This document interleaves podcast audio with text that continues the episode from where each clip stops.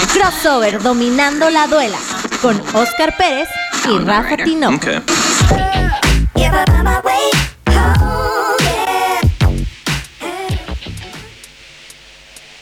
¿Qué tal amigos de imagen?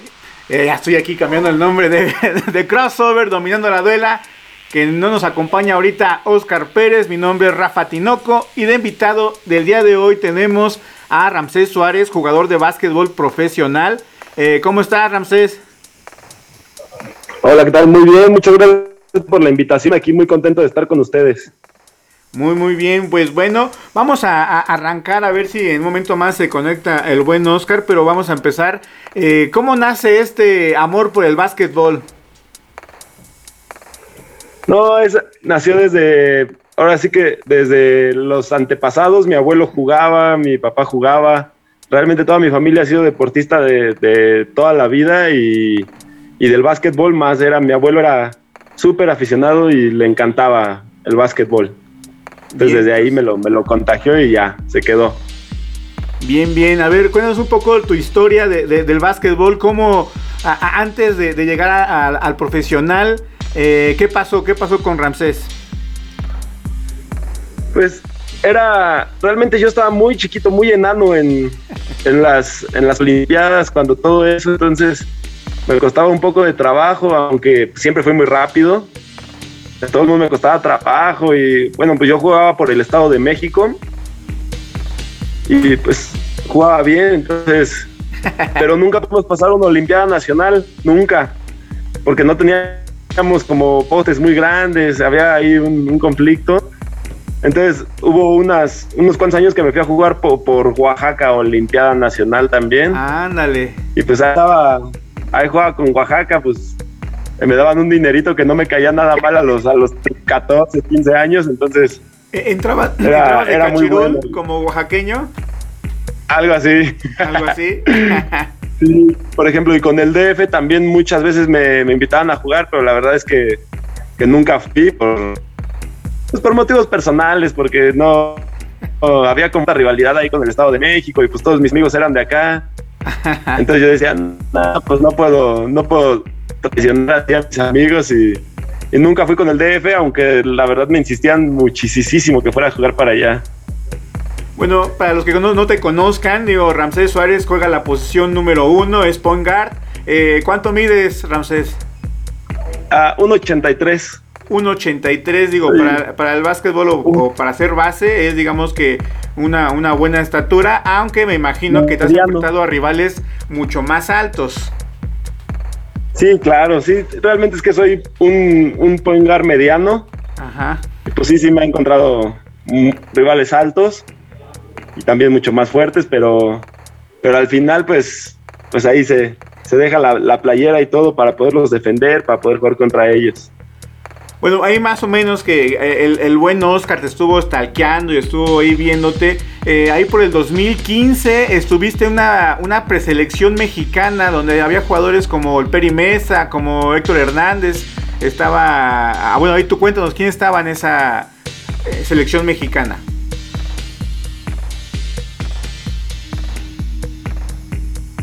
Sí, pues tuve el honor de que me llamaran en esos momentos que la verdad era cuando pues cuando la selección era la selección, ¿no? Cuando estaba, cuando fueron al mundial, cuando estaba muy dura.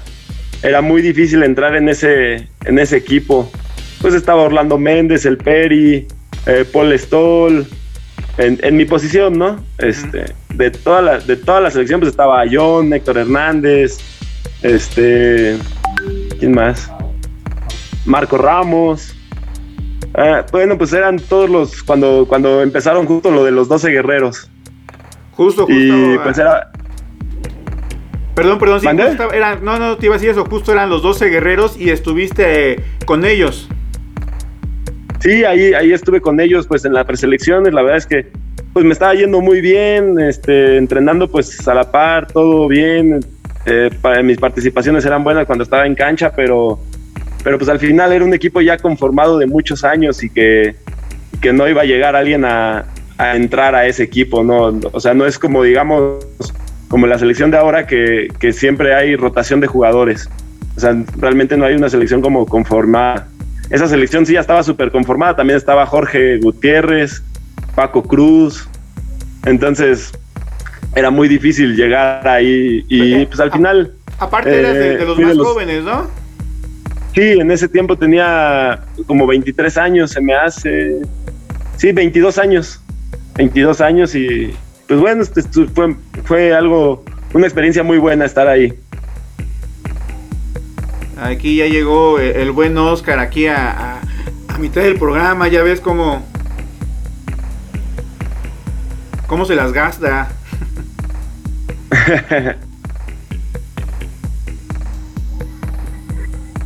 bueno, y nada más se metió y no, no, se pone ahí la cámara. Ahí va, ahí va. Aquí está, ya. ya se puso. bien, bien. Listo. ¿Cómo están? Mira, ahora sí vamos a empezar como, como se debe, ya que está aquí el buen Oscar. Esto es Crossover.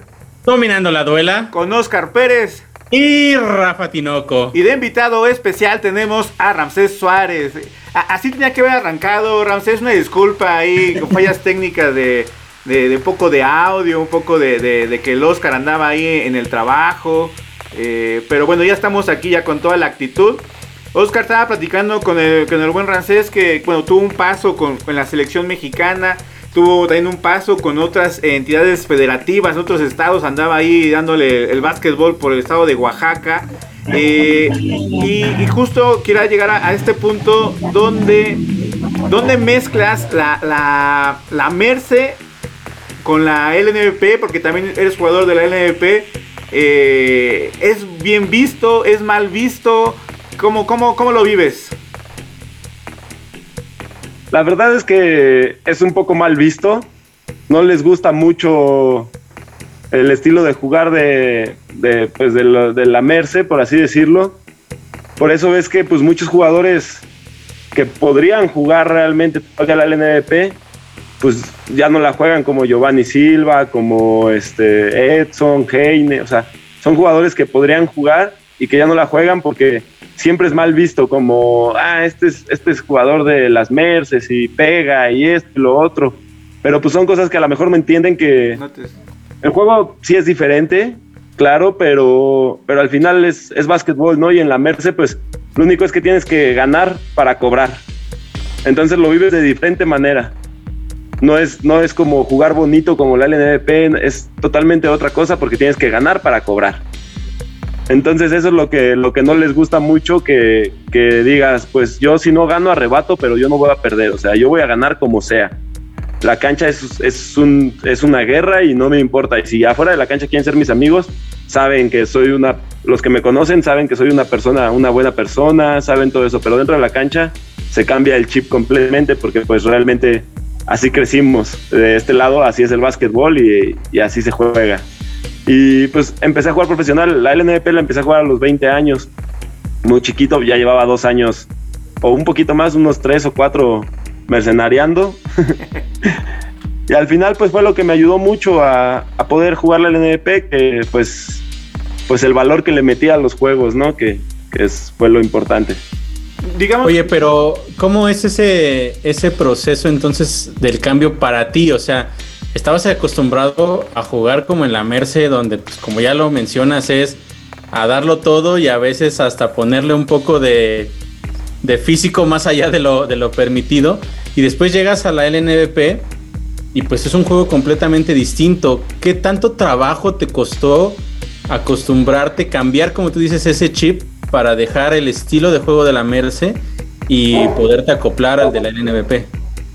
Bueno, realmente es que el estilo de juego nunca lo dejé, ese, es mi juego y es lo que pues tantos años me ha dado trabajo y pues nunca lo dejé, la verdad, pero sí cambia, o sea, por ejemplo, yo cuando llegué a, a LNVP había muchas cosas que yo no sabía hacer, que realmente eran, eran cosas que en México no te enseñan. Sea, es lo que yo he dicho muchas veces, es que en México a mí no me enseñaron a hacer eso. Y tuve los mejores entrenadores, pero en México somos, son muy buenos para enseñar fundamentos, todo eso, pero los puntos finos de juego en equipo es, es casi nadie los enseña. Entonces cuando llegas con un entrenador puertorriqueño, con un entrenador español que te piden como todos los movimientos tal cual deben de ser, que, que juegues, que sepas jugar una pantalla, que sepas jugar un, qué hacer en un hash, qué hacer en un push, qué hacer en, o sea, qué hacer en distintas técnicas que te da el juego, eh, pues es cuando dices, ay, güey, esto sí no lo sabía hacer, ni tengo idea de qué están diciendo, o sea, te hablan en chino literal. Entonces, ese es el cambio que cuesta un poco de trabajo. Y ya una vez que, pues, que lo empiezas a... Si eres un jugador inteligente, si no eres un jugador inteligente, ya no puedes jugar, es donde muchos no dan el brinco. Pero si eres inteligente, empiezas a ver y ah, ok, eso se hace así, eso se hace así, o eso se hace así, porque realmente no hay quien te lo enseñe. O sea, te dicen, se, se va a hacer esto. Y dices, ay, güey, ¿qué es, ¿qué es eso? Entonces tienes que fijarte cómo lo hacen los demás para, para tú poderlo hacer. Y dices, ah, ok, entonces eso es esto, así, así, así. Y ese es el cambio que cuesta trabajo. Realmente lo demás, pues al final se tiene que jugar físico. Es lo que siempre he dicho, los mexicanos tenemos que hacer algo diferente a los extranjeros. Entonces, los extranjeros vienen a meter la bola, a verse bonitos, a todo eso. Si tú quieres hacer lo mismo, no vas a poder competir con un extranjero, porque su genética es, es mejor, su, o sea, sus habilidades son mejores, su fuerza es mejor, todo. Entonces tienes que hacer algo diferente. Entonces yo nunca, por eso nunca cambié mi estilo de juego y al final a mí me meten y yo puedo defender a quien sea y puedo eh, sé jugar para los demás y cosas así. Y aparte anotar, ¿no? También he visto ahí en algunas publicaciones un partido igual con, con Libertadores, que jugaste ahí en Libertadores, metiste ahí 30 puntos, nada más. Sí, no, sí, también cuando se necesita, pues sí lo hago, pero eso es pues ya si el entrenador como, o sea, yo siempre les digo a los entrenadores, ¿qué quieren, qué quieren de mí?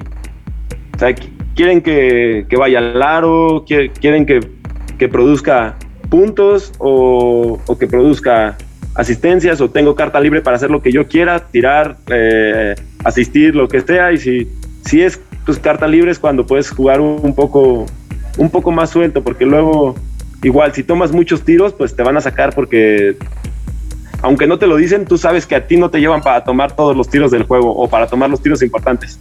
Para eso llevan a los extranjeros. Entonces, tienes que saber como hasta dónde sí y hasta dónde no. Pero pues he tenido juegos buenos, al final de cuentas en la Liga de Chihuahua hubo un juego que metí 47 puntos, en la LNP he metido igual más de 30, he hecho ahí cosas buenas. Oye, entonces tú no eh, pasaste por la Liga AB.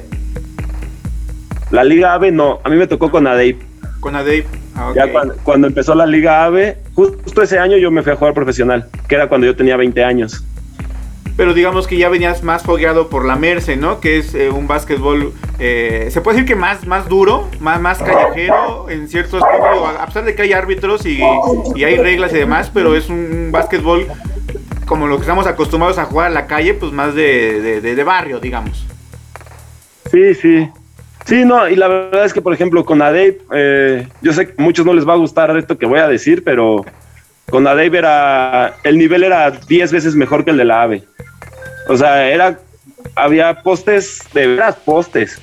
O sea, había güeyes de, de 2 metros, de 2.5, fuertes, grandes, que, que sabían jugar eh, aleros buenos, o sea, si tú, ve, si tú puedes comparar un juego de Conadey con un juego de la AVE, pues no hay, no hay ni qué decir la verdad, o sea, está muy por debajo porque, o sea, si tú ves ahorita los postes de la AVE, dices, no manches, ese es un niño, o sea, ese poste es el que va a salir a la ayuda, se la voy a meter en la cara ahí encima de él.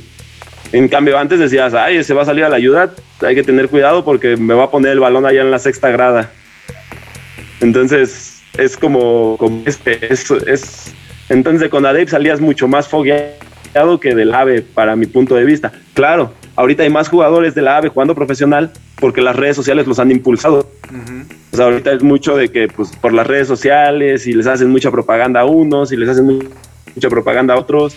Entonces están ahí en la liga, esto, lo otro, pero se me hace que los jugadores que salían antes del estudiantil salían mucho mejor preparados y mucho mejor este, fogueados que, los que salen de ahora. Y sí, definitivamente a mí la Merce me ayudó muchísimo también. Eso me puso el valor, por así decirlo, por no decir otra palabra, que, pues muchos, muchos no tienen. Oye, y para los que no lo saben y que apenas a lo mejor se, se enteran de esto de la Merce, ¿cómo se llega ahí?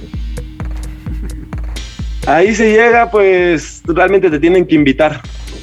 Porque así que tú llegues y digas, ay, traigo un equipo, pues te va a ir muy, muy mal las primeras o mucho tiempo, no vas a ganar nada. O sea, es, la verdad es muy difícil llegar y ganar. No es como, como todos piensan. De hecho, ha habido torneos. Apenas hace un mes a lo mejor se hizo un torneo en Michoacán de, de 200 mil pesos, 280 mil pesos. Y llegó un equipo de, de, puros de la Liga Nacional, Irvin, Irvin Ábalos, Jonathan Machado, este, ah. Ray Barreno, eh, eh, Scott, este, ¿quién más iba en ese equipo? Eh, no me acuerdo quién más, la verdad. Calatayud, eh, eran, eran varios y claro que en el primer juego perdieron por 15. O sea, no, no pudieron ni meter las manos, no supieron ni, ni qué les pasó, no podían jugar, estaban espantados. Era, o sea, entonces imagínate si son jugadores pues buenos, de buena calidad, que llegan y pierden, siendo un humilde mortal, pues está más difícil todavía, ¿no? O sea, es, la verdad es algo muy complicado. Aparte que, por ejemplo, si no, si no te conoce nadie, pues nadie te va a apoyar ni con viáticos, ni te va a pagar por ir, ni nada de eso. Entonces, pues es un, todavía un poco más complicado ese, ese proceso. Entonces, pues sí, realmente tienes que juntar con alguien que, que ya se, primero tienes que ser bueno para que te jalen. Obviamente, si no, pues no hay modo, porque normalmente nos vamos cinco para dividirnos el dinero entre y nos toque de más. Entonces, pues tienes que ser bueno para, para desplazar a alguien del equipo que te esté invitando. Y ya una vez estando ahí, pues ya te, haces de amigos, de, de contactos, de todo y empiezas a, a, salir más y a hacer más cosas. Pero la verdad es que al principio todos batallamos un poco. O sea, a mí sí me tocó batallar un año de que me estuvieran pegando, pero duro, duro, duro. O sea, de que no se imaginan cómo me pegaban los que ya, los que ya jugaban las merces hasta que pues ya ellos mismos me dijeron, mira, ¿para qué quieres que te estemos pegando? Mejor vente con nosotros. Entonces ya dije, ah, pues sí cierto, ¿para qué estoy armando equipos y equipos y ya que me peguen cada torneo voy a que me peguen y me peguen y me peguen? Entonces pues ya mejor me voy con ellos y pues así fue como, como ya me empezaron a dejar de pegar. Y, de ahí, de ahí es donde estás en ese equipo que tú le llamas equipo chicharrón.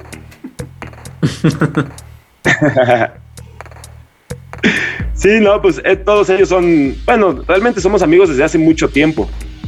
Y pues, pues son puros jugadores que saben jugar la Merce, que saben jugar torneos así.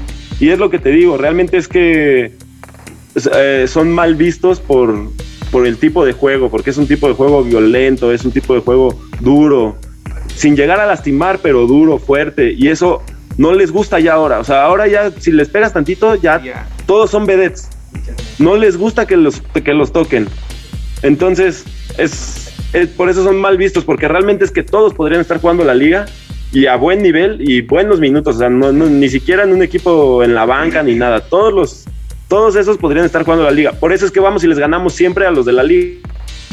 Hubo un torneo en Saltillo apenas, que también fue en el, que fue un torneo de duela y de, Justo, justo te vamos a ir para, allá, para ese partido justamente, pero antes de que lleguemos nos cuentes qué pasó en ese torneo, en ese torneo de, Saltillo, donde había muchos jugadores de la NP que estaban ahí, equipos donde este eh, lo formó, creo que estaba Girón, ¿no? Bueno, era representar a su escuela, los Lions, y había otros equipos, estaba el tuyo, pero antes de que lleguemos a esa parte, eh, cuéntanos un poco en tu viaje a Chihuahua, donde juegas en Dorados de Chihuahua. Y tienes cuatro campeonatos, si no mal recuerdo. Ahí, si me equivoco, ahí corrígeme. Eh, ¿Cómo ves esa liga de Chihuahua? Ah, la verdad es que para mi gusto es una liga muy fuerte. Es una liga que hay que aplaudirle, que apoya a los mexicanos. O sea, que realmente no deja jugar más que sus dos extranjeros en cancha y su pocho. Y el pocho tiene que ser de veras, este... Bueno. Pocho, o sea, de veras de mamá mexicana o de papá mexicano o de algo así. Entonces, apoya que haya jugadores mexicanos. Y eso hay que aplaudirle. Y la verdad es que el nivel es igual de duro que la LNDP. O sea, no, no cambia el nivel. No es que digas, ay, está mucho menor el nivel. Claro que no. Al final es el mismo nivel, pero con muchos jugadores mexicanos. Entonces, la verdad es que pues a mí es una liga que me gusta mucho, que espero que no cambie su formato en muchos años espero que no, que no empiecen a quererla llenar de, pochos, y pues espero así siga. Y sí, la verdad es que a mí con, Dorados pues me ha ido muy bien. Llegué muy chiquito a jugar ahí a los 20 años. Llegué de suerte, literalmente. Y pues me quedé, porque no, primero me veían muy chiquito y muy flaquito y decían que no, no, hay que traer un extranjero en esa posición. Y pues total que le compraron el vuelo a un extranjero y, y lo perdió. Y se lo compraron el, el, viernes en la mañana. Entonces no había point guard para el viernes y sábado. Entonces dijeron, no, pues vas a tener que jugar. Y dije, no, pues sí, no es mi oportunidad, ¿no? Los grandes momentos vienen de grandes oportunidades y, y la verdad es que me fue muy bien. En el primer juego metí 27 puntos, en el segundo juego metí 23 y como y ya de ahí dijeron como, ay, ay, pues este niño sí juega. Entonces ya dijeron, no, pues mejor traigan a un extranjero en la posición de tres. Y ya me dejaron ahí y, y pues toda mi primera temporada fui titular todo el tiempo y con muy buenos resultados. Entonces me ha ido muy bien ahí en Dorados. Eh, la verdad es que es un equipo que, que, quiero mucho. En general a la gente, a, a, todo lo que, lo que envuelve Dorados es, es algo que, que me llena completamente y pues como, como te digo, eh, gracias a todo me he ganado cuatro campeonatos y he jugado seis finales en siete años que llevo jugando la, esa liga. Entonces es algo pues que la verdad es que muchos mexicanos no, no han hecho y a lo mejor ni se ve y ni saben, pero, pero pues es, ese es un logro difícil de, de tener, de, de, jugar siete años, seis finales y cuatro campeonatos. Es algo difícil. Y ni se menciona ni nada, pero pues yo estoy muy contento con, con eso que, que, he logrado ahí en la Liga de Chihuahua. Bueno, vamos a ir a, a, una pequeña pausa musical y vamos a regresar con ese torneo de Saltillo que nos estabas ahí adelantando. Y regresamos, esto es Kid Rock.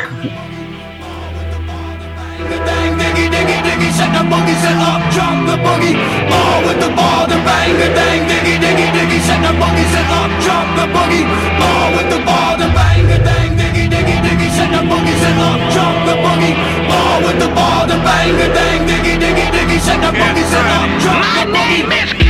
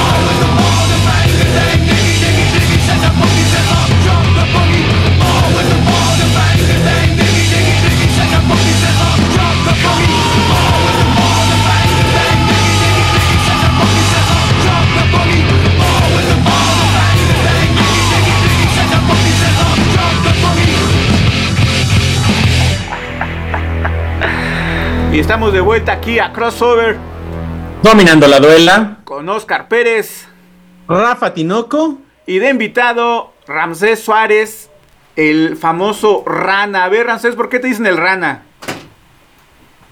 Fíjate que eso sí nunca lo he sabido, ¿eh? Porque desde niño me dicen así.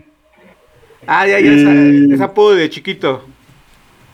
Sí, desde niño así, así fue y pues ya se me quedó. Bien, bien.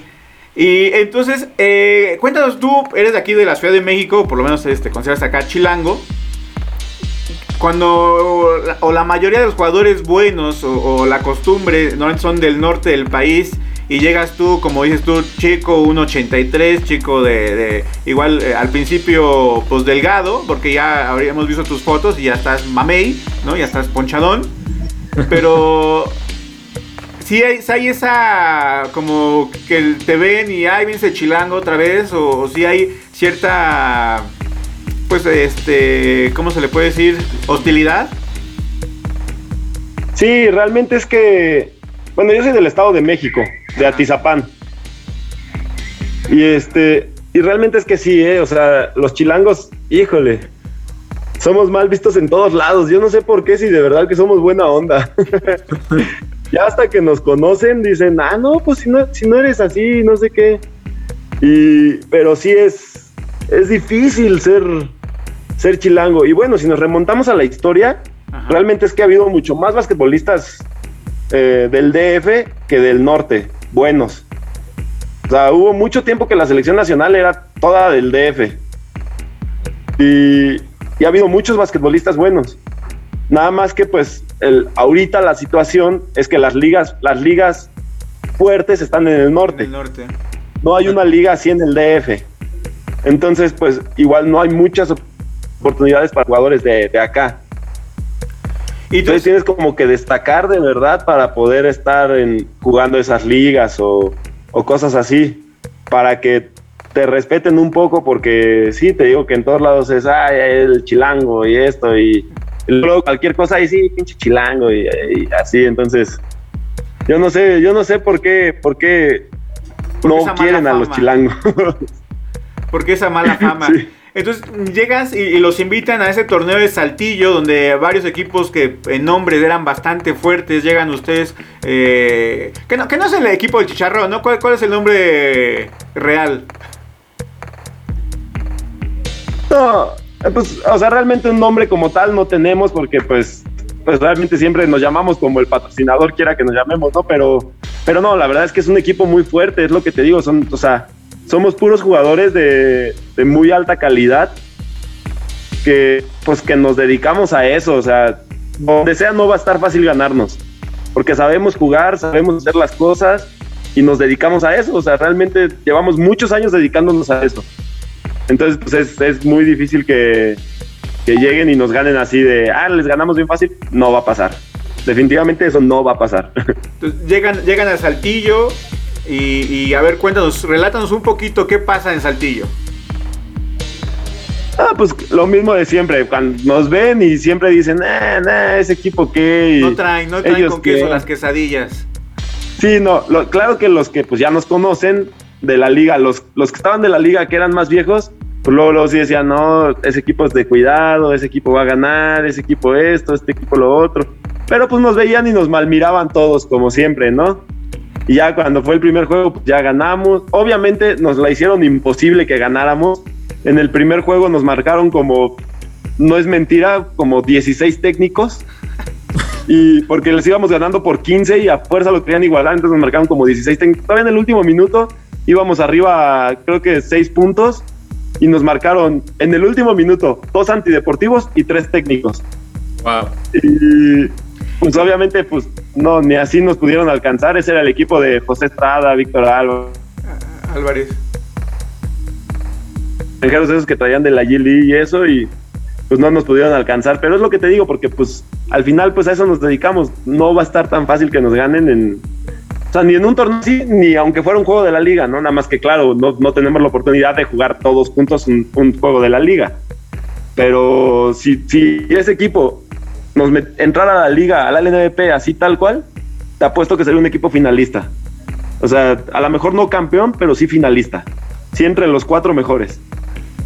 Pero pues realmente es que nunca, nunca ha habido. Por ejemplo, hubo un año que ese mismo equipo, yo no estaba porque yo estaba con, con Veracruz en ese momento, creo. Pero ese equipo tuvo contra las cuerdas a, a Mexicali. Mexicali cuando quedó campeón hace unos años. Y tal cual ese equipo lo tuvo, tuvo el tiro del gane del quinto juego de la semifinal. Y la, la tiró uno de sus extranjeros y la falló, pero perdieron por un punto la semifinal en el último tiro. Entonces, es lo que te digo, es un equipo muy fuerte que no, que no tan fácil se va a ganar. Oye, pues eh, entre las cosas que se anunciaron hoy en la conferencia de la LNBP, decían que se va a armar un equipo para la Ciudad de México, ya que Capitanes sale. Entonces, pues, quién sabe, igual y en una de esas ustedes podían por ahí buscar un lugar, ¿no? Pues te voy a decir, es, se escucha muy feo, pero nadie es profeta en su propia tierra, ¿eh? es, es algo muy complicado. Por ejemplo, cuando estaba Capitanes, la verdad es que a mí me estaba yo bien en Chihuahua, jugué en Querétaro y mis, estadísticas fueron muy buenas. Siempre estuve en el top de la liga, de, asistencias, de, muchas cosas. Eh, en Chihuahua te digo, pues tantos campeonatos, tantas finales. Y cuando llegó Capitanes aquí, me hablaron, me hablaron una vez y la verdad es que me ofrecieron súper poquito dinero, o sea que yo dije, no manches, ni cuando era novato. Y me, y me, dijeron así como, pues si quieres, ¿eh? Y aparte, sin, sin, gasolina, sin casa, sin nada, les decía, no, espérame, es que yo, tienes que entenderme que yo, pa, de mi casa de Atizapán al... Al alberca olímpica. Ay, a la alberca olímpica, al Juan de la Barrera, yo hago hora y media de camino. Y voy a echar a la semana de ir a entrenar en la mañana, regresar y a entrenar en la noche. Y aparte voy a estar en el carro todo el tiempo. Porque voy a ir a entrenar en la mañana y voy a regresar dos horas y me voy a tener y voy a ir dos horas. Ya son cuatro horas y voy a regresar en la noche y voy a hacer otras dos horas. Ya son seis horas en el carro y ya y, y en la mañana que vaya voy a andar ocho horas en el carro y me voy a gastar tres tanques a la semana o dos tanques a la semana. Entonces tienes que entender eso. Y su respuesta fue no, pues pues si quieres es esto y si no, pues, pues, Pues no. no. se puede. No. Y dije, ah, bueno, pues, eh, pues se los agradezco mucho y fue cuando me fui a Querétaro, de hecho. Ah, Y bueno, y en Querétaro me trataron mucho mejor, o sea, me, me ofrecieron más, me ofrecieron mejor, mejor situación, mejor todo. Y dije, ah, bueno. Y pues se me hace un poco feo porque digo, pues al final yo soy del DF, bueno, soy de aquí, crecí aquí, eh, todos mis conocidos son de aquí, o sea, de verdad, mucha gente aquí me quiere porque aparte pues me llevo bien con la mayoría. Y digo, ¿y cómo es posible que, que, pues, no apoyen a un jugador de su propio lugar, no? de la misma ciudad. Entonces, sí. pues, depende, depende quién sea el gerente y depende de muchas cosas si, si habrá oportunidad en ese equipo para los de aquí. Ah, Ojalá, ojalá que sí, si no, pues en algún otro equipo de, de igual de la NP te queremos ahí, ahí ver botando la pelota, porque mucho talento, mucho básquetbol tienes. Y, y si no, pues ahí, como sabes, ahí el Dorados de Chihuahua prácticamente su segunda casa, como tú dijiste. Y ahí, ahí va a estar ahí luciendo el básquetbol. Realmente vimos una, esa, esa final que jugaron eh, bastante bien. Eh, un, part, un part, partidos bastante buenos que al final ustedes se los llevaron por... por... ¿Cómo quedó la serie? Recuérdame, esa de Dorados, la última. No, se fue al séptimo juego. Se fue al 4-3. séptimo. 4-3. Sí, estuvo muy buena, la verdad, estuvo muy intensa esa, esa serie. Parecía que íbamos a ganar más fácil porque nuestro equipo era mucho más completo, pero se defendieron con uñas y dientes. Y, y ahí, bueno, ahí, ahí ganas el, el, cuarto título con, con, con, los Dorados de Chihuahua, o tu cuarto campeonato. Y, y ahora, ¿qué viene? ¿Qué viene para el, el Rana Ramsés Suárez? Pues ahorita es una, una situación complicada, así que como las relaciones. Este, pues ya, ya que ahorita pues en la LNP hay muy poca oportunidad, volvemos a lo mismo, es, está llena de jugadores nacionalizados, llena de jugadores que, que no son mexicanos y tristemente pues este, la gente, uh, bueno pues así les gusta, entonces es, ahorita está una situación complicada de, de oportunidad Entonces tal vez esta temporada no la juegue, todavía estoy, estoy viendo. Este, estoy eh, hablando en algunas negociaciones y a ver qué, qué pasa. Si no, pues a esperar hasta Chihuahua. Bien. Oye, ¿y Cibacopa? ¿No, no, ¿Nunca has jugado Cibacopa o sí? Sí he ido dos veces. Sí he ido dos veces y, y muy bien también, aunque sí se me hace un poco complicado porque los viajes se me hacen muy largos. O sea, se me hace como que si yo pongo este, los beneficios, pues digo, bueno, mejor como la LDP, pues antes era muy larga, ¿no? Ahorita por el COVID está muy corta, pero Ah, antes la LDP estaba cinco meses. Luego te ibas a Chihuahua cuatro meses. Y luego a Cibacopa dos. Entonces ya estabas todo el año fuera de tu casa. Entonces yo decía, a ver, pues qué liga es la que no voy a jugar para regresar a mi casa un tiempo. Entonces pues siempre era como, le tocaba como a Cibacopa. Decía, no, pues va a ser Cibacopa la que no voy a jugar. Y al final pues yo regreso a mi casa y pues sigo yendo a las Merces. Me, mantengo, me mantengo bien y pues es una entradita ahí de, dinero buena, entonces ya dije, ah, pues sacrifico Cibacopa por, por estar uno- unos cuantos meses en mi casa. Volvi- volviendo a las Merces, cuéntanos eh, a dónde ha sido el, lugar más lejano, el pueblo más lejano, eh, qué es lo que lo más extraño que te ha pasado. Digo, porque yo entiendo que a veces algunos pueblos los premios antes daban, no sé si ahora, eh, hasta vacas o, o- o borregos como premios, no sé si te tocó a ti algo así. A ver, cuéntanos qué es lo que más extraño y lo más lejano que ha sido una Merce. Bueno, a mí ya no me tocaron esos premios. A mí Ah, ya, gracias al me estás ya me tocaron puros premios de dinero. Entonces ya, no- ya no me tocó tener que vender la vaca después del torneo para agarrar dinero. Pero la verdad es que pues a muchos de mis amigos sí les tocó eso todavía, ¿eh? que les dieran que les dieran vacas, toros o así de, de premio. Pues ahí tenían que buscar a quién vendérsela para que se para traerse dinero porque pues igual como te regresas una vaca, ¿no? Ahí montando. Pero um, sí. y la Merce más lejana a la que he ido, pues es a China, la- el torneo del Jump Ten y el KOK, eso. Pues es realmente, fue representando a México, pero pues realmente es como una Merce también, no, no es, no es un torneo oficial, es como una Merce y pues eh, esa fue la Merce más lejana que he ido y también a la de más dinero que he ido. O sea, es, ¿Cómo les fue en esa? ¿Cómo les es fue en muchísimo lo que se juega allá. ¿Mande? ¿Cómo les fue en esa, en China? En el Cauca, en el en ese ganamos, gan- quedamos en segundo lugar. Perdimos contra Estados Unidos la final y la verdad es que fue por unas decisiones de, unos de un árbitro, pero fue muy bien. Nos fue muy bien de todos modos porque el premio al segundo lugar eran 80 mil dólares, entonces pues de todos modos nos fue excelente, pero pues el primer lugar eran 160 mil, ¿no? Era, Sí. era mucha la, la diferencia. Pero el torneo, la verdad es que es un gran torneo. De todos los países van grandes jugadores. Sea, contra Rusia jugamos la semifinal y iban jugadores muy buenos de la Liga de Rusia. O sea, todos llevan como a sus mejores jugadores de- del país. Y pues tuve la, la de que el que arma el equipo, que se llama Nicolás Laureuro, este, pues me invitara. Y ya van dos veces que me invita. Y pues al final, como ha habido buenos resultados, pues espero que, que pues eso siga la invitación cuando, cuando se acabe lo del COVID, ¿no? Que quién sabe cuándo se va a acabar. Sí, puras largas con esta de la pandemia, puras largas. vemos la luz al final del túnel y de repente nos la vuelven a cerrar y así andan. Sí, ya sé. La verdad es que sí, pero, pero no, de todos modos, pues muy bien todo. Y, y de aquí de México, no, si hay unos torneos eternos, ¿eh? Que son unos viajes que dices, no, ya estuvo, o sea, está criminal de cuatro horas de terracería. Llegas y piensas que ya, ya casi acaba el viaje y no, pues ¿cuál todavía te faltan cuatro horas de terracería. Y dices, ay, no.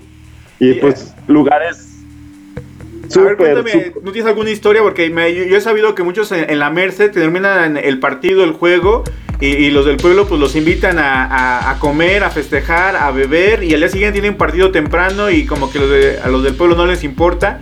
Y no, te invitan a mi casa y te invitan a, a beber, comer. ¿Te ha tocado eso o, o, o ya más los vigilan y Pues- no van a jugar, déjenlos en paz? No, sí me ha tocado de todo, pero también depende mucho, pues tú en qué, en qué mood vayas, ¿no? Porque, pues realmente, literalmente nosotros solo vamos al torneo y nos regresamos. Si nos invitan a tomar y así, no nos quedamos casi nunca. Es, muy, muy, muy, muy raro que nos quedemos. Es, de hecho, yo en, en 10 años que llevo haciéndolo, 12, nunca me, una vez creo que me he quedado así. Entonces es, es muy raro. Pero claro que hay pues a quien le gusta y si se va un día antes y se pone a tomar con los del pueblo y es, sí pasa. Pero en nuestra situación no pasa, casi nunca es, es Y- lo- los completamente nula. Y si nos tenemos que quedar, de todos modos no vamos, casi no vamos a las a las bailes ni nada de eso. Ya nos vamos a, a donde nos vamos a dormir y ya. Y los extranjeros que llegan a, a ir a la Merce, porque también van muchos extranjeros a jugarla.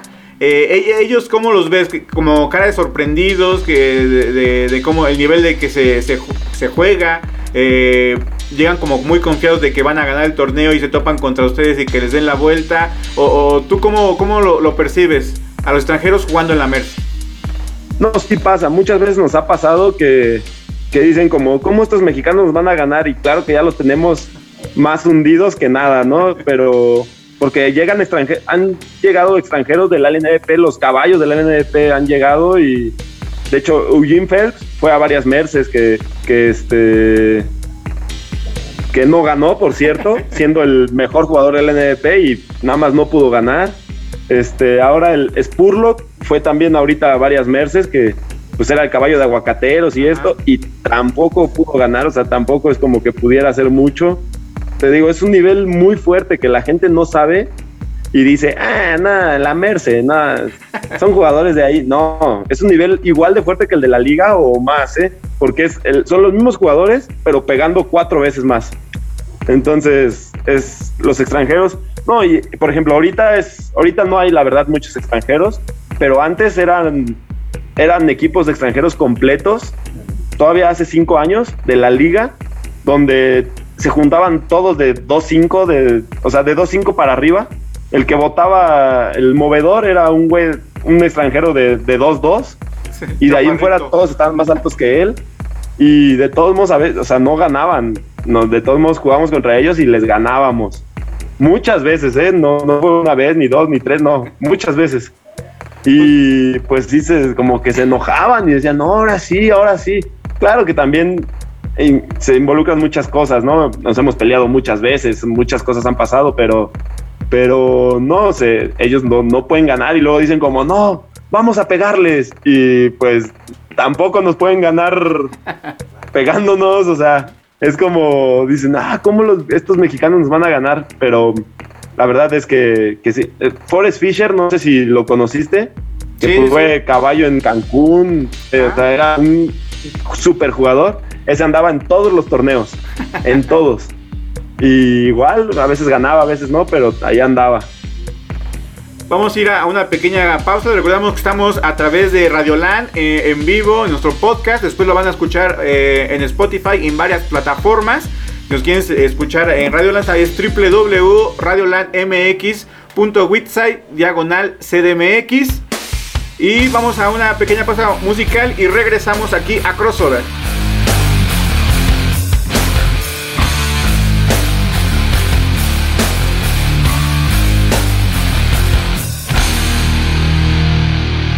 Te cierran, te van, hey, yo no he hecho nada. Se acerca un policía, te echa una mirada. Te dice que te bajes, tú solo le dices hola. Si usted tiene algún problema, platique con mi pistola. Caminas por la calle, de lejos ves a tu novia. Te acercas para encontrarla, descubres que no estás sola. A la extraña acompañante, tú solo le dices sola. Si usted tiene algún problema, platique con mi pistola.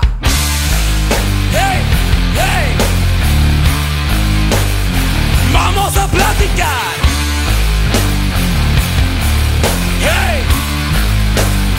Vamos a platicar.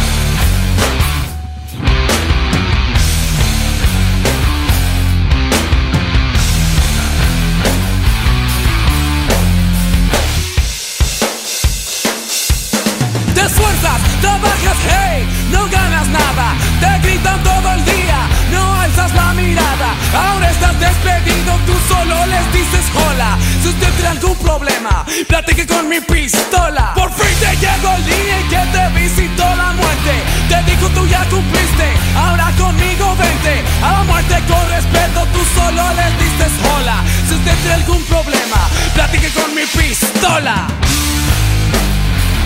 Hey. Vamos a platicar. Hey, hey. Vamos a platicar.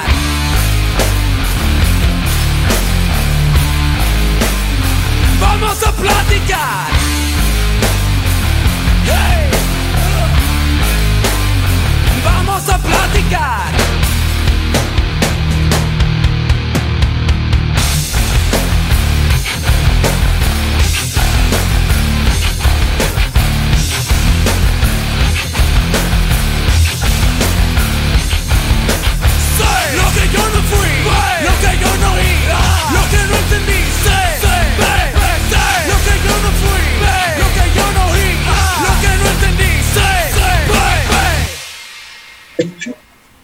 Y ya estamos de regreso aquí en Crossover, dominando la Dominando la duela. Rafa, te, te- te encimas. Pues es que ando aquí picoteando aquí los botones de la compu y, y- y no puedo hacer dos cosas a la vez, pero lo estoy practicando, estoy practicando, mi buen Oscar.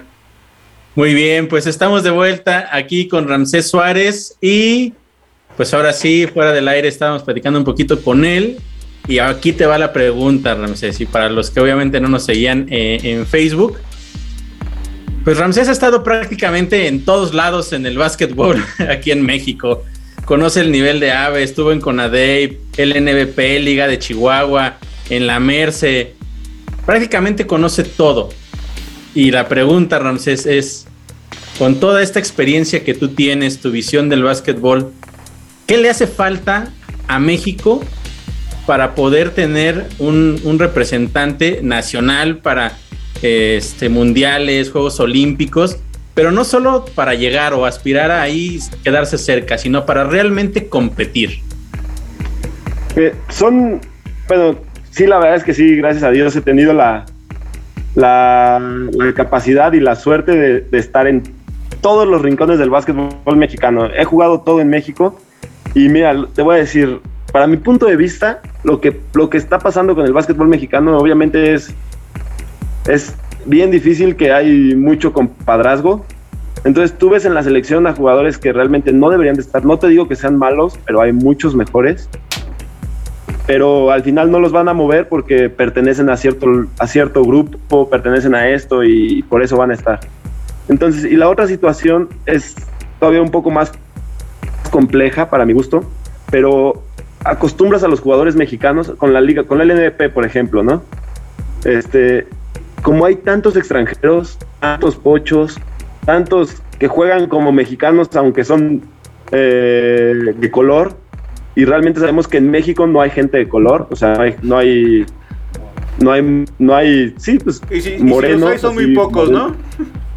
Sí, no hay. Entonces dices, entonces lo que pasa es que tú encajonas a los mexicanos a que jueguen para esos extranjeros. Entonces, cuando tú los llevas a un representativo mexicano donde solo hay mexicanos, ninguno tiene la capacidad de resolver. Entonces, le, por ejemplo, ahorita, ¿no? Le cargas todo el juego a Paco Cruz, que es el único que está jugando como extranjero en otro país, que entonces él tiene que resolver en su equipo y le cargas todo el juego y no puede con todo el juego. O sea, es, es muy buen jugador. Me atrevo a decir, de los, está en el top de los jugadores mexicanos de toda la historia, pero no va a poder cargar con todo el juego todos los juegos. Entonces, como a los jugadores mexicanos aquí los tienes acostumbrados a que le pasen la bola siempre al extranjero, porque si no se la pasan al extranjero, lo vas a sacar y lo vas a sentar y no va a volver a jugar, pues cuando tiene que resolver, no puede resolver. Entonces es, es algo complicado, es algo difícil, pero eso no va a cambiar hasta que metan como en la Liga de Argentina, como en la Liga de Europa, como en la Liga de todos los países del mundo que tienen súper bien reglamentado que solo dos extranjeros, que no naturalizados, que no este, nacionalizados, que no esto, dos extranjeros y los demás del país. Digamos hasta que como, no pase eso, no va a cambiar. digamos como la Liga de Chihuahua, pero a nivel nacional, ¿no? Exactamente, sí. Entonces, si tú vas a la Liga de Chihuahua, tú ves a mexicanos resolviendo. O sea, tú ves a mexicanos que dices, ay, güey, este güey no juega así la LNP. Pues no, porque aquí sí lo dejan resolver, porque lo tiene que hacer. porque solo tiene a dos extranjeros y dos extranjeros no pueden, entonces el mexicano tiene que resolver. Entonces, eso no va a cambiar hasta que cambie todo, todo eso, ¿no? Y hasta que deje de haber, pues, pues esas ciertas preferencias por, por algunas cosas. Bien, bien, eh, mi buen Rapsés. Mira, vamos a ir a las preguntas fuertes. Este. Aguas, ¿eh? Aguas, Tú, Ramses, tú porque comprométete, eres un jugador a- a- agresivo en la duela, tanto en defensa como en ofensiva, y esperemos que en las respuestas también seas igual así de agresivo, ¿eh? A ver, dice, tu ex te deposita sin querer 25 mil pesos y te los te manda mensaje y te los pide de regreso. En tres palabras, ¿qué le dirías?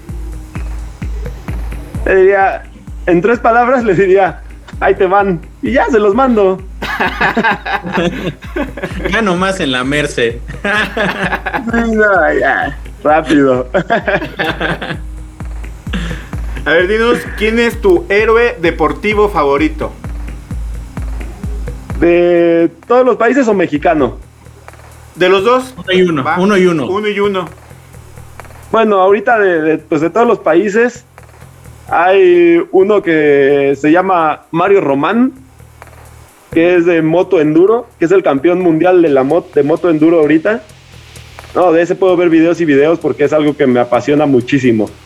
La moto, no, no es que sea un superatleta, nada, pero es muy bueno en la moto, la verdad, y, y es algo que me apasiona mucho, entonces él, él podría ser. Y el otro, pues es Lebron. Obviamente Lebron, pues por, por el básquet, ¿no? Todas las capacidades que, que sé, todo lo que conozco, todo esto, pues obviamente digo, pues Lebron es el, por mucho es el mejor de, de todos los tiempos, así, entonces, eso también va a causar con- controversia, porque sé que muchos no les gusta, pero, pero no, no hay punto de comparación entre, entre eso.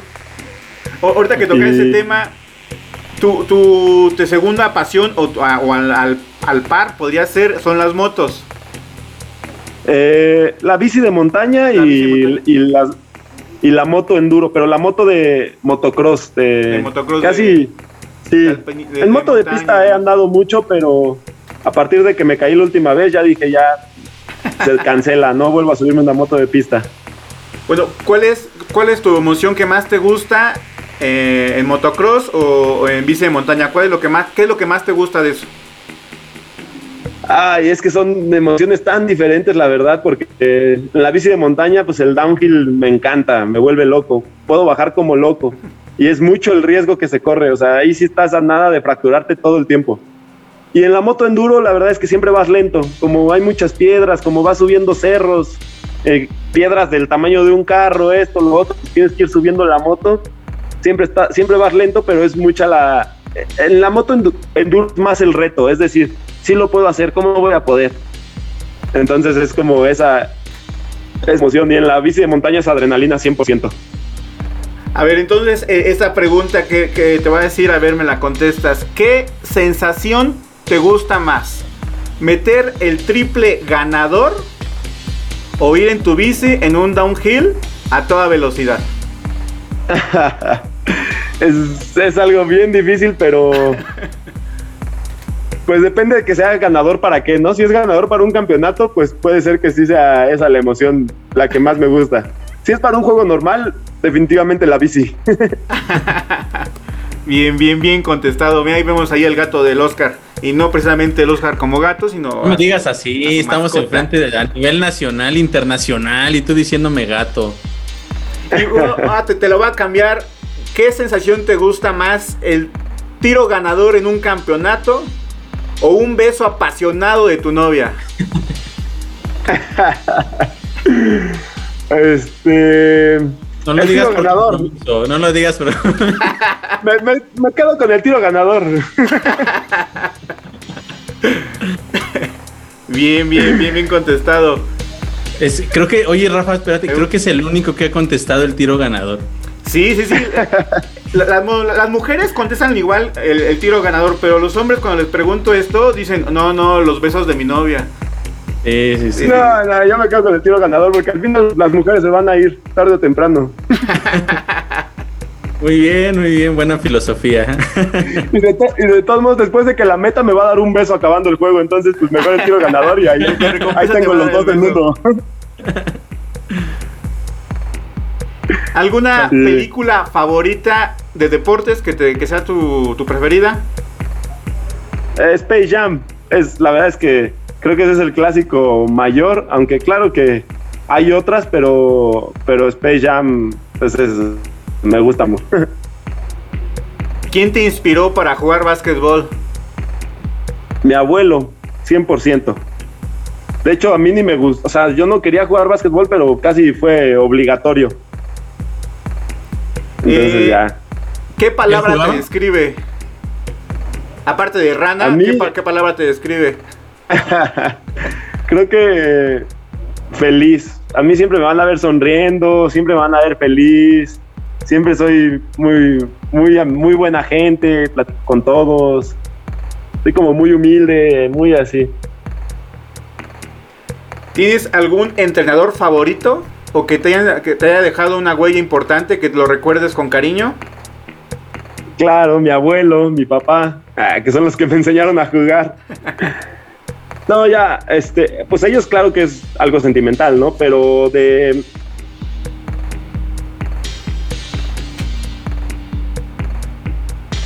Ah, dejamos de escucharte. No te escuchamos. ¿Tú lo escuchas, Creo, Oscar? creo que de la liga... Ahí está ya. eh, Ah, ya, ¿Ahí se escucha? Sí. ya. De, de la liga, la verdad es que Eddie Casiano me enseñó muchísimo. Fue mi primer entrenador, entonces eso también tiene mucho que ver, porque fue el que me enseñó todo lo que yo no sabía de básquetbol, los movimientos que se deben de hacer, todo lo que se debe de hacer, fue él el que me lo enseñó. Entonces, la verdad es que creo que, que fue que Eddie ha sido como mi, mi entrenador favorito o el que más me, me ha enseñado, por así decirlo. Claro, de todos he tenido un poco de, enseñanza. La verdad, todos me han enseñado algo. Este, Sergio Valdiominio en la selección me ha enseñado. Este, el Chino Pacheco en Chihuahua me ha enseñado. El Parral Jesús Aragón me enseñó. Este, mi primer coach en Dorados también me enseñó. Pero creo que del que más aprendí fue de, de Eddie Casiano. Ya estamos por acabar aquí el programa de crossover. Nada más contéstanos eh, las últimas preguntas. Eh, ¿Qué ruido te gusta más? ¿El, el chisquido de los tenis al rozar la duela?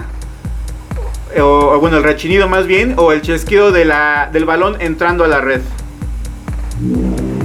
No, pues el del balón entrando a la red. Ese, ese sonido se me hace que es, que es único. Único y que cuentan los puntos. sí, Oscar, sí, es. Sí, yo quiero hacerte una pregunta.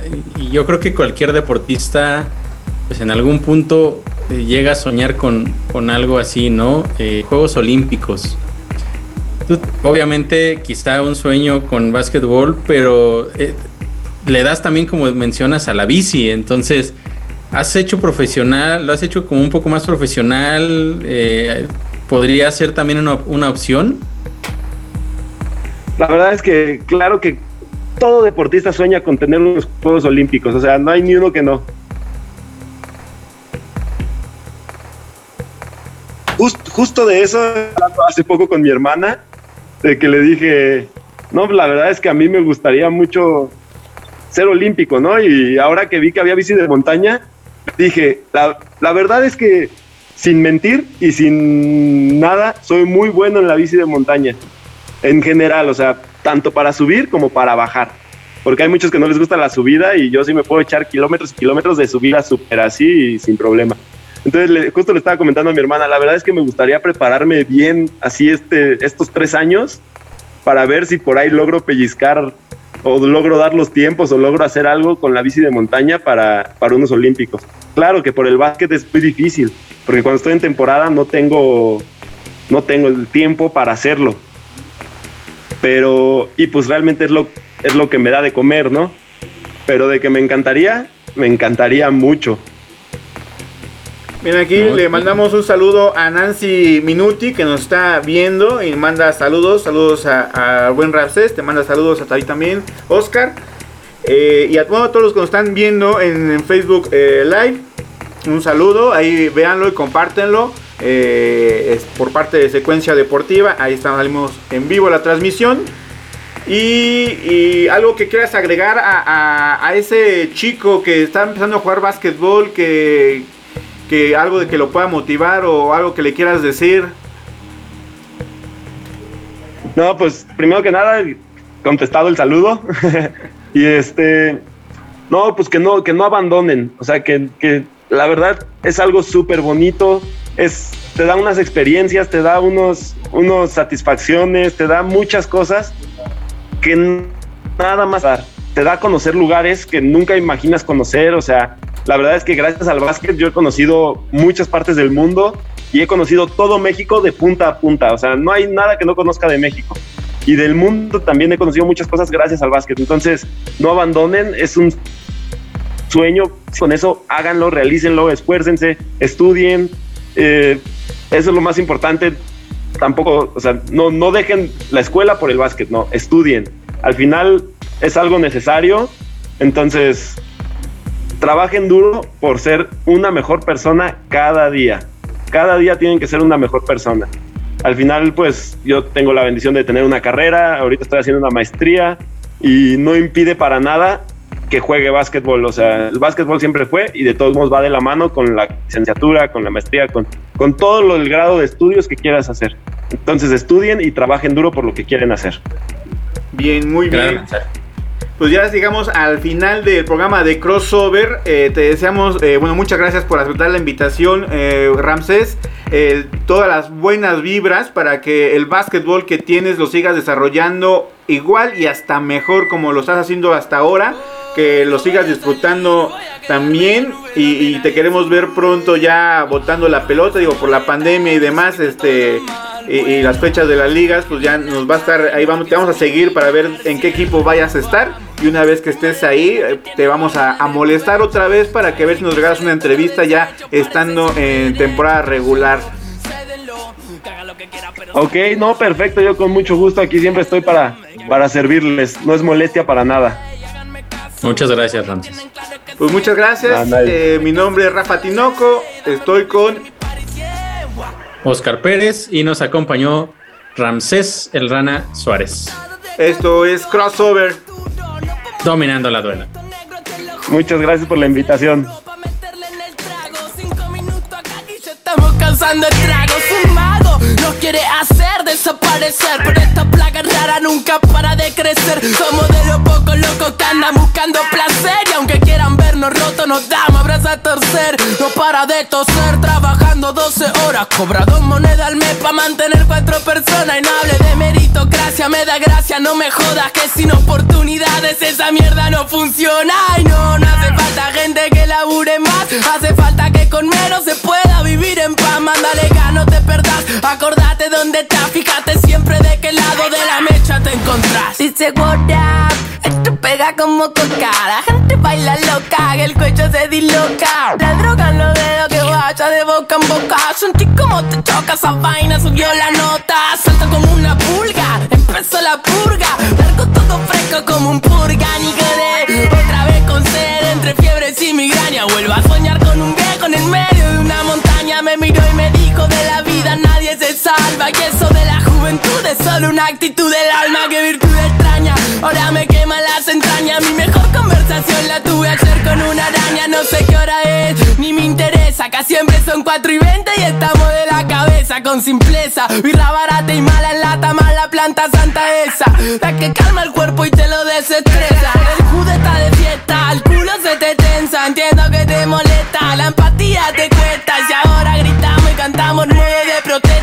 preguntamos bien y nadie nos dio una respuesta. Se creen dueños, salgan del medio. Lo digo en serio, fuera la chuta que meten al barrio Le tira a los pibes y le matan los sueños. Bueno, juego, te de grande el agujero Que estamos quitando de nuevo, sacando pa' afuera que son carroñeros, ñero. No vengas a molestar, dicen que está todo mal, bueno Yo te imagino bien acá y no te pienso ni mirar Cielo, vamos, repriman la mierda que tienen guardada en el pecho. Traen y callan callen hasta estar deshecho, parece siempre derecho. Cállenlo, cédenlo, que haga lo que quiera, pero sáquenlo. Y cállenlo, cédenlo, que haga lo que quiera, pero sáquenlo. Ey, háganme caso, o no tienen claro que soy el rey. Háganme caso que soy la ley. Dame mi blister, mi party, yeah.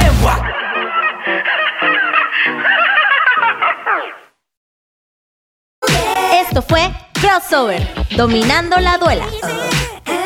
But you still a man.